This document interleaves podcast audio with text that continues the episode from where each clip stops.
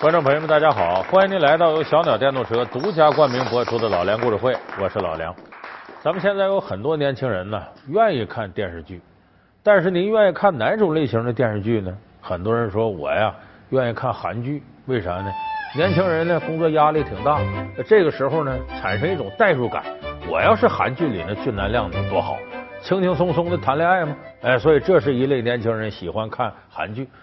还有一类呢，我不愿意看那个傻了吧唧谈恋爱的，我愿意烧烧脑，研究点事儿。我看看美剧啊，推理呀、悬疑呀、政治啊，看这个。说国产电视剧有没有年轻人看的？也不少。喜欢看哪一类的呢？比方说古装的了，尤其是宫斗剧了啊。你拍的好点的，像《甄嬛传》；次点的，像《步步惊心》了，什么宫啊，这个那的，喜欢看这个。有人说，那现代的剧的剧。现代题材剧，年轻人就不爱看吗？又什么婆婆儿媳呀，啊，两口子怎么着啊？反正大多数呢都家庭伦理的。这些戏呢，中老年人，尤其是老头老太太，特愿意看。可是现在呢，大家也都知道，年轻人呢是看电视剧的一个主流人群。无论是拍电视连续剧的人，还是电视台的人，都想把年轻人作为主要受众给抓到手心里。所以在刚刚过去的二零一五年。出现了一个很特殊的现象，就是几乎所有的现代题材的电视连续剧都争取讨好年轻人。你要不信，咱可以把去年的呃现代题材的电视剧啊，给大家简单做个盘点。婆媳、夫妻、前女友、育儿剧成了家庭战场，悬疑、烧脑、柏拉图、言情剧竟向美剧靠拢，外遇、隐婚、间谍战。职场剧为何这么混乱？被年轻人遗忘的现代剧，在二零一五年究竟都使出了哪些翻身手段？老梁故事会为您讲述现代剧的翻身仗。我们说现代题材的电视剧，比较热门的不外乎那么几种：育儿剧啊、家庭剧、言情剧、职场剧，还有一些侦探题材的、破案题材的。那么这几样剧在二零一五年。都出现了呢，不光是题材热了，这里边年轻人关心爱好的一些东西，话题性的东西，在电视剧里得到延展。咱们里边先说这育儿剧，咱们很多朋友可能都看过啊，《虎猫猫爸》就是这个呃里头赵薇啊演着虎妈，佟大为演着猫爸，哎，女主角呢叫毕胜男，男主角叫罗素。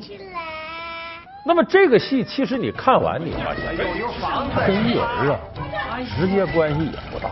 无非是借助怎么教育孩子，教育孩子理念上的冲突，把一些复杂的矛盾揉到里头。当然，所有矛盾的核心是中间这个媳妇儿，就这虎妈毕胜男。而且这个事情是围绕着教育孩子的理念展开的。好，看？哎，哟，倩倩 真好看，谁给你涂的呀？哎，那个倩倩。跟那个吴大叔说再见了，咱们得回去写作业了。和大叔再见，如果我不好好学习，就像你要卖破烂。倩倩，你说什么呢？妈妈，你看好不好看？这个呢？不好意思。谁给擦的指甲油？我给他涂的，你别怪孩子啊。咱们回家吧，妈妈不是跟你说过吗？不许跟大姑姑学坏。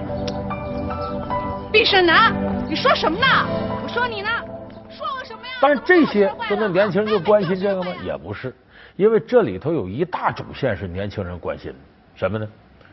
前女友。哎，前女友这个很多人感兴趣，他戳中了年轻人的敏感神经。这里边呢，前女友是谁呢？是董洁演的叫唐玲。当年呢，跟佟大为演的罗素啊谈过恋爱，后来人出国了，结果若干年之后呢，你这边结婚有孩子，他又回来了。这一回来，引发了一系列醋海生波的矛盾。今天唐玲是怎么回事？什么怎么回事啊？这次同学会，你早知道他会来对吧？我怎么能知道呢？这那这都都是丁成一手安排的，我也蒙在鼓里呢。你你没见我，我看唐林一出现，我也吓一跳。当然，他这出发点呢，是从带孩子开始。所以这毕胜男，赵薇演这个。对于自己孩子是个完美主义者，就我这孩子在教育上样样我不能让他吃亏，不能让他输在起跑线上。原来自个儿是上着班，嗯，辞职回家当全职太太，就为带孩子。原来住大房子挺漂亮，不行，换一个学区房，破破烂烂的小居室。所以就这么一个完美主义者，偏偏呢，她对孩子样样这样要求，可她老公不是。这里头这个猫爸，你看虎和猫啊，很有象征意义。这猫爸佟大为呢，是一个快乐主义者，说是孩子只要他高兴啊，只要他不出大格，自然生长，咱得让孩子乐呵，不要让他拥有一个噩梦一般的童年。你想想，俩人教育理念差别如此之大，作为孩子的爹妈在一块怎么可能没有矛盾？怎么可能不干仗呢？爸爸，我不会画。这有什么不会画的呀？啊？这是你画的对吧？这怎么能是我画的呢？这不是你画的，他为什么不会画？这孩子这学一天都学傻了，是不是，宝贝？告诉妈妈，五加七等于几？罗素，你知道你在干什么吗？你是帮孩子，你还是在害孩子？误会。什么误会啊？但是干仗归太过分了干仗你，这个虎妈是强势的，猫爸是弱势的。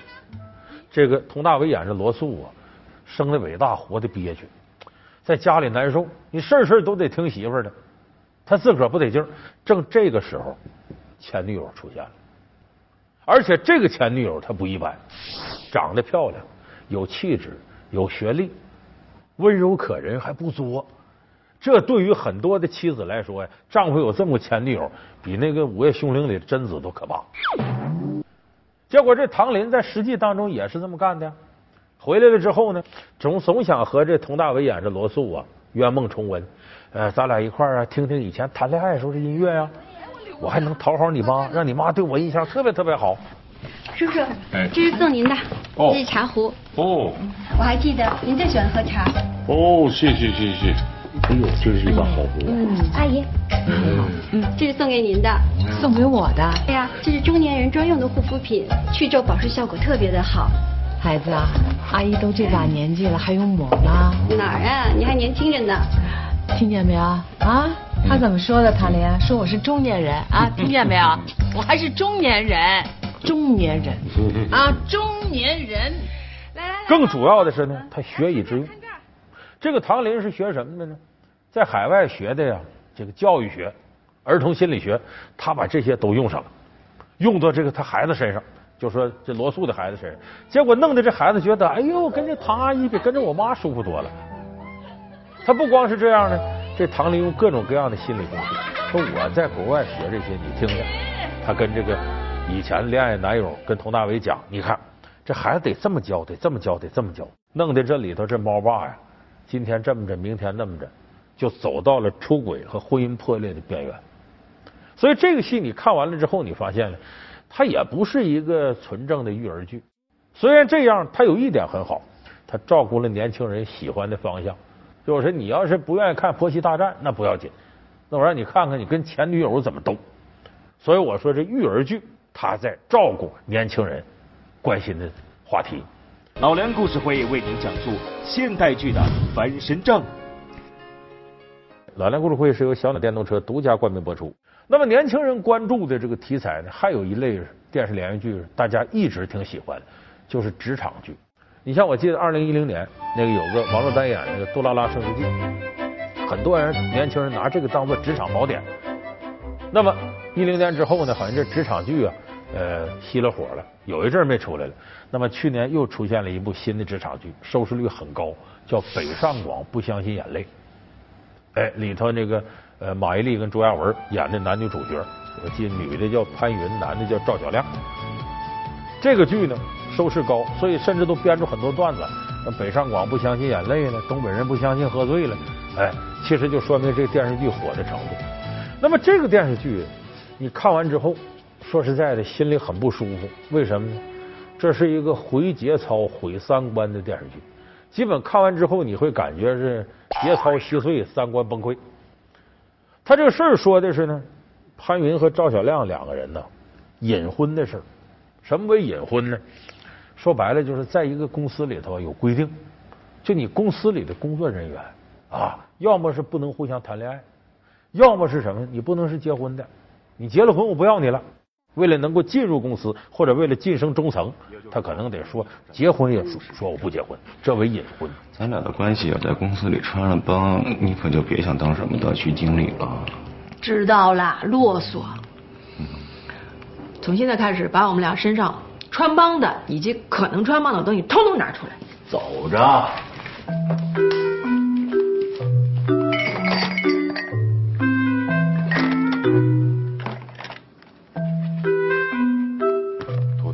这故事情节从哪儿发展起来呢？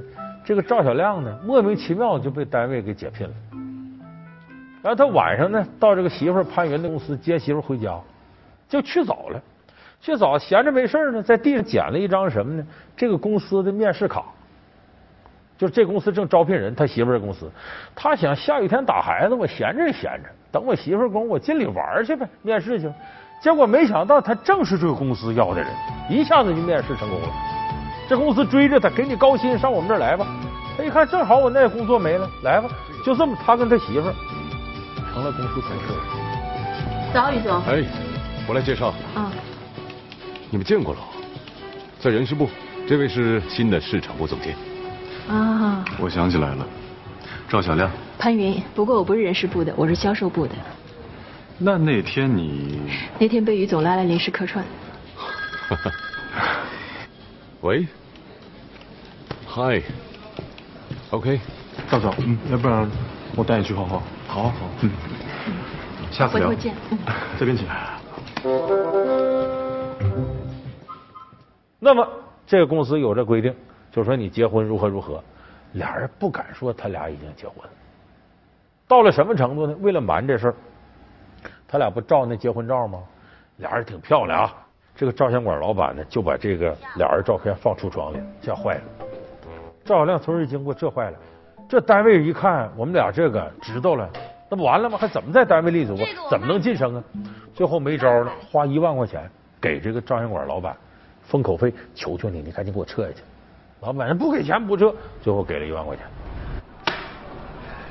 把电脑里东西都删光，图片、视频、录音之类的，保证从今以后不给我们找任何麻烦。这个我不敢保证。我对不过比你大、比你小、比你老的可以当你太爷爷的任何人，上九流下九流我都打过仗。从现在开始，只要有人知道我跟他在这拍过婚纱照，看见过我们的照片，从任何地方，不管网上还是什么地方，我就来找你。到时候我给你的就不是钱，来找你的也不知道什么人。不光这样呢，俩人在公司你得说我们单身，我们单身，没结婚，没结婚。这俩人长相还都不错，能力还挺强，一下子成了单位众多单身男女追逐的对象。你想想，这样还在一个公司，时间长了，这能不出矛盾吗？就看俩人谁先能绷住了。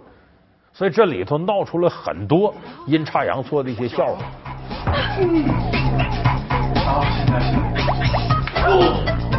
好了吗？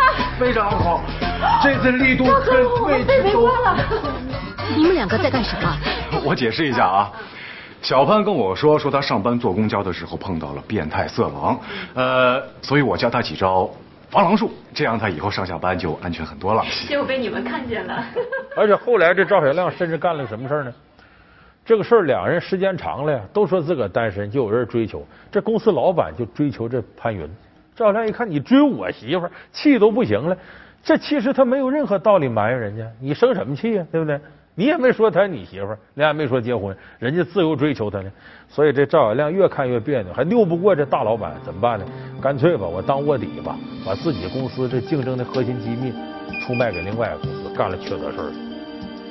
所以这里头有好多呀，非常不道德的事儿，但是都用隐婚这个不得已的苦衷给合理的解释了。所以这个戏你看下来之后，你发现是个不道德的集合。就好像这个事儿，在一个理由能解释之下呢，我干点缺德事儿也无所谓了。我说到这儿，有人觉得说这职场剧啊，这尺度太大了，怎么能弄得大家这个三观崩溃、节操稀碎呢？这不对呀！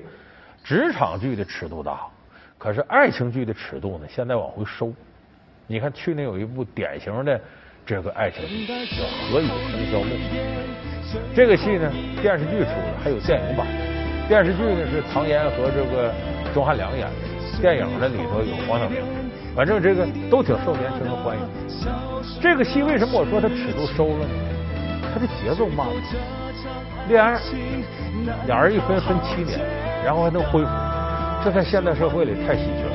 因为我们现在看电视剧呢，有人就说韩国的这个偶像剧，凡是爱情剧，它的本子都有些尺度规定，怎么规定呢？第一集俩人相见，第二集发生误会，第三集误会解除，第四集重新和好，第五集擦出火花，第六集坐在一起吃饭，第七集闹点小误会，第八集接吻。为什么呢？第一集到第八集，你俩人再没点接触，看都来气，干啥呢？在那闹着玩呢？啊，很多人看都来气，它符合现代人这种快节奏。那么何以笙箫默呢？反过来。咱都知道这个剧情啊，这里唐嫣演那个叫赵生墨，一上学呢，疯狂的爱上自己的学长何以琛，开始追，最后有情人终成眷属，女追男，他俩走到一块儿。我在这好好拍风景，你怎么跑我画面里来了？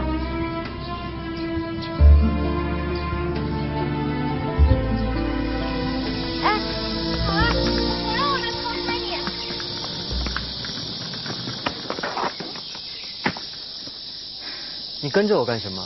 你还没有告诉我你的名字，也没有告诉我你哪个系的呀？我为什么告诉你？那我不然怎么把照片给你啊？不用了。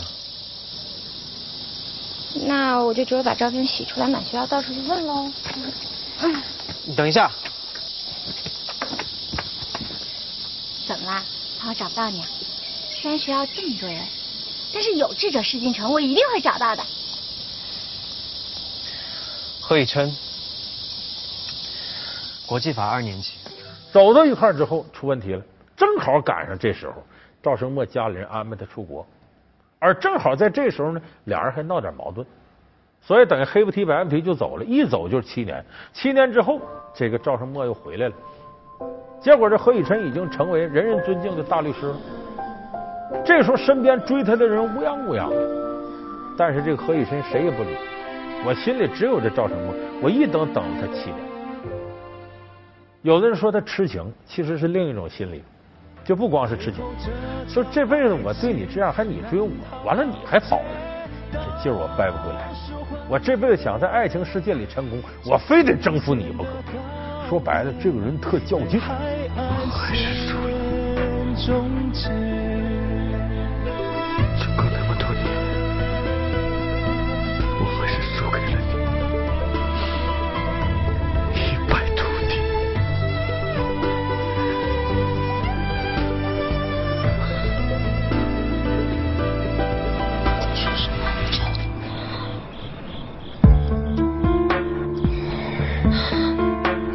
是不是喝醉了？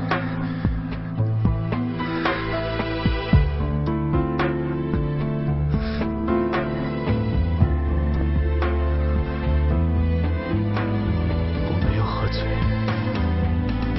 我是疯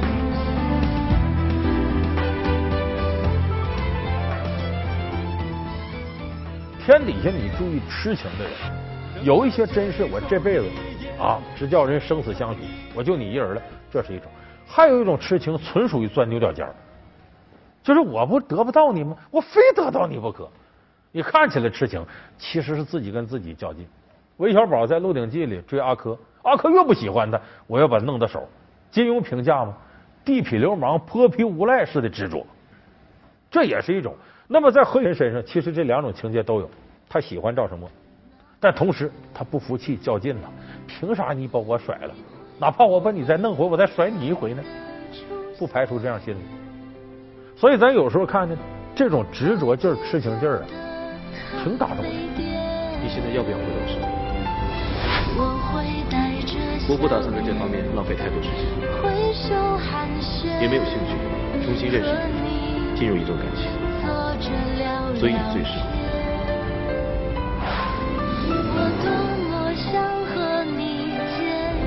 赵博士，你猜我这几年有多恨你？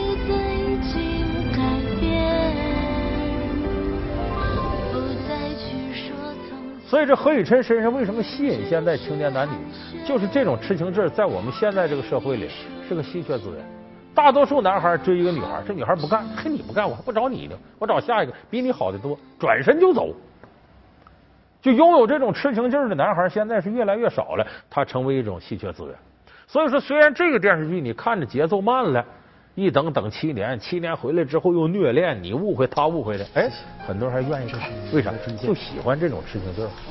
所以这也是抓住了现代年轻人呢他的一种心理情节。就正因为这是稀缺资源，大家才去追。我们自愿结为夫妻，从今天开始，我们将共同肩负起婚姻赋予我们的责任和义务。上孝父母，下孝子女，互敬互爱，互信互勉，互谅互让，相濡以沫，钟爱一生。今后。无论顺境逆境，无论富有贫穷，无论健康疾病，无论青春年老，我们都风雨同舟，患难共，同甘共苦，成为终身的伴侣。宣誓人张默生，宣誓人何以琛。